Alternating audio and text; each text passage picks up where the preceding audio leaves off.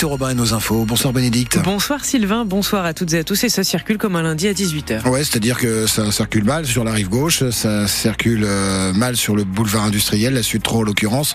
L'avenue Jean Rondeau, tout le monde se dirige vers le Zénith parce que dans une heure et demie, IM euh, joue ce soir. Alors c'est au 106 de Rouen, mais il y a aussi pas mal de choses qui se, qui se passent au, au Zénith. Je regarde les abords de hum, Diochon, là aussi c'est un peu chargé ce soir. Notre euh, arrivée par le tunnel de la Grand-Mare sur la hum, rive droite de Rouen, la place Saint-Paul, là aussi un petit peu de monde. Et puis secteur du pont de Normandie également délicat sur l'arrivée sur la, la, rive du Havre, comme depuis une dizaine de jours.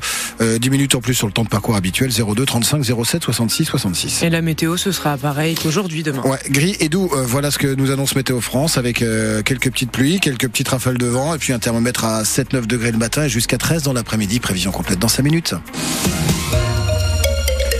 Une victoire en demi-teinte pour les éleveurs du Pays de Bray. L'abattoir de Forges-les-Eaux a retrouvé, a trouvé un repreneur in extremis. L'abattoir était mis aux enchères cet après-midi. Deux candidats se sont fait connaître et finalement c'est le groupe H-Market qui l'a emporté pour la somme de 600 000 euros. Mais c'est un groupe de supermarchés halal. La filière porc ne va donc pas être reprise. L'abattoir est sauvé, mais ce n'est pas une solution pour tout le monde. Coralie Moreau a assisté à la vente tout à l'heure. On va commencer cette vente aux enchères. Dans le hangar des abattoirs, une centaine de personnes, en plus des 130 inscrits en ligne. Ils sont là pour acheter des lots, mais avant, le commissaire de justice tente la vente de l'ensemble. Ça correspond à l'intégralité du matériel de l'abattoir, à la mise à prix de 400 000 euros. Est-ce que quelqu'un couvre l'enchère de 400 000 euros Deux personnes enchérissent et c'est vendu.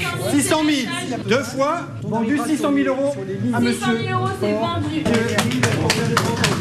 Le repreneur, c'est Issan Baman, directeur général d'Ash Market, une chaîne de supermarchés basée en Ile-de-France et qui vend de la viande halal. Ce qu'on souhaite, c'est pouvoir redémarrer le plus tôt possible et on verra en fonction, bien sûr, euh, ben, toute la partie administrative qu'il va falloir régler et les autorisations qui vont en face. Mais on a bien pour objectif de redémarrer l'activité au plus vite. Le porc, ça ira aussi ou pas? Ben, On va y répondre, non, le porc ne fera pas partie. Fini donc la chaîne d'abattage des porcs comme au Neubourg. Pour les éleveurs, le casse-tête continue donc, mais ils se réjouissent tout de même que l'activité du site soit relancée.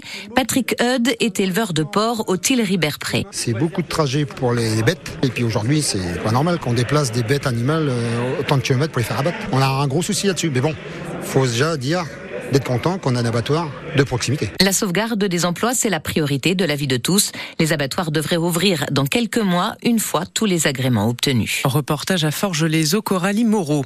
Les agriculteurs continuent de mettre la pression sur le gouvernement à moins d'une semaine de l'ouverture du Salon de l'agriculture à Paris. Ce sera samedi.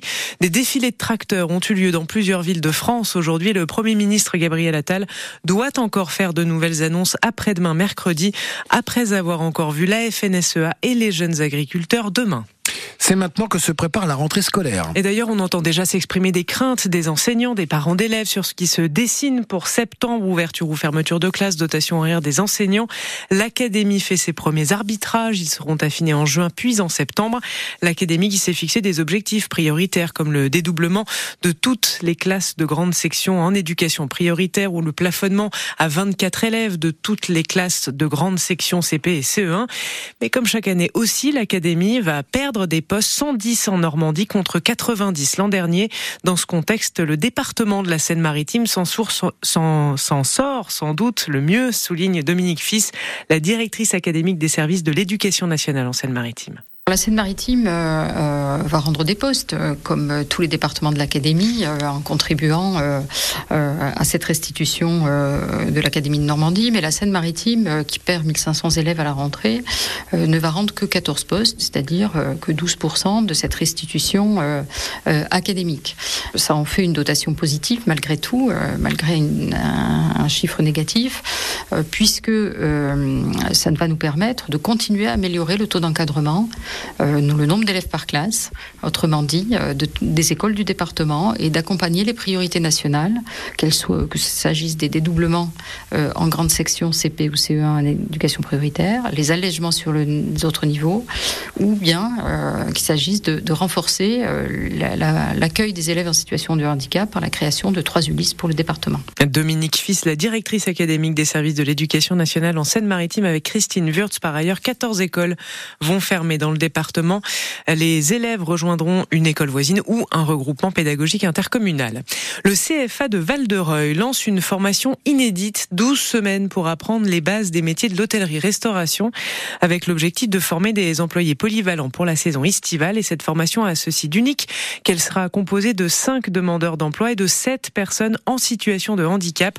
Une formation inclusive express que soutient le président de l'UMI, l'Union des métiers et des industries de l'hôtellerie de l'heure, Didier Guérard. C'est lui qui en est à l'initiative. On n'a pas la prétention de faire une formation qualifiante en 12 semaines parce que c'est impossible. Déjà, nos entreprises forment des apprentis en deux ans pour obtenir un CAP et c'est très souvent trop court. Trois ans serait euh, un idéal quand même pour obtenir euh, une meilleure, professionnalisation du jeune. 12 euh, semaines, c'est juste pour leur faire découvrir le métier et puis après peut-être trouver leur vocation. Mais vous croyez sincèrement qu'un employeur va se dire tiens, je vais prendre quelqu'un 12 semaines qui a découvert le métier mais qui ne sait pas le faire complètement?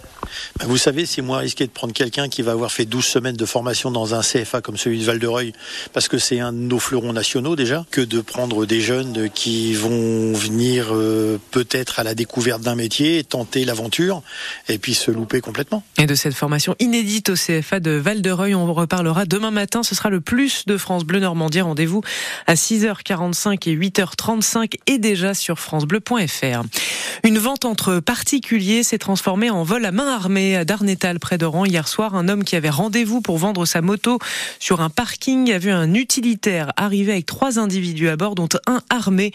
Les trois individus ont emporté sa moto dans la camionnette, mais ils ont été rattrapés quelques minutes plus tard par la police. Les trois voleurs étaient deux adolescents de 15 et 17 ans et un homme de 70 ans. Tous les trois ont été placés en garde à vue.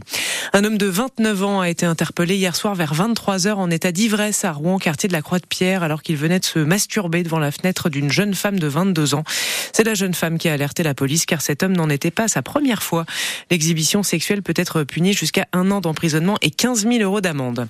Et puis à moins de 10 jours de son quart de finale de Coupe de France de football, le FC Rouen reçoit tout à l'heure le leader de National, le Red Star, à Diochon à 18h30.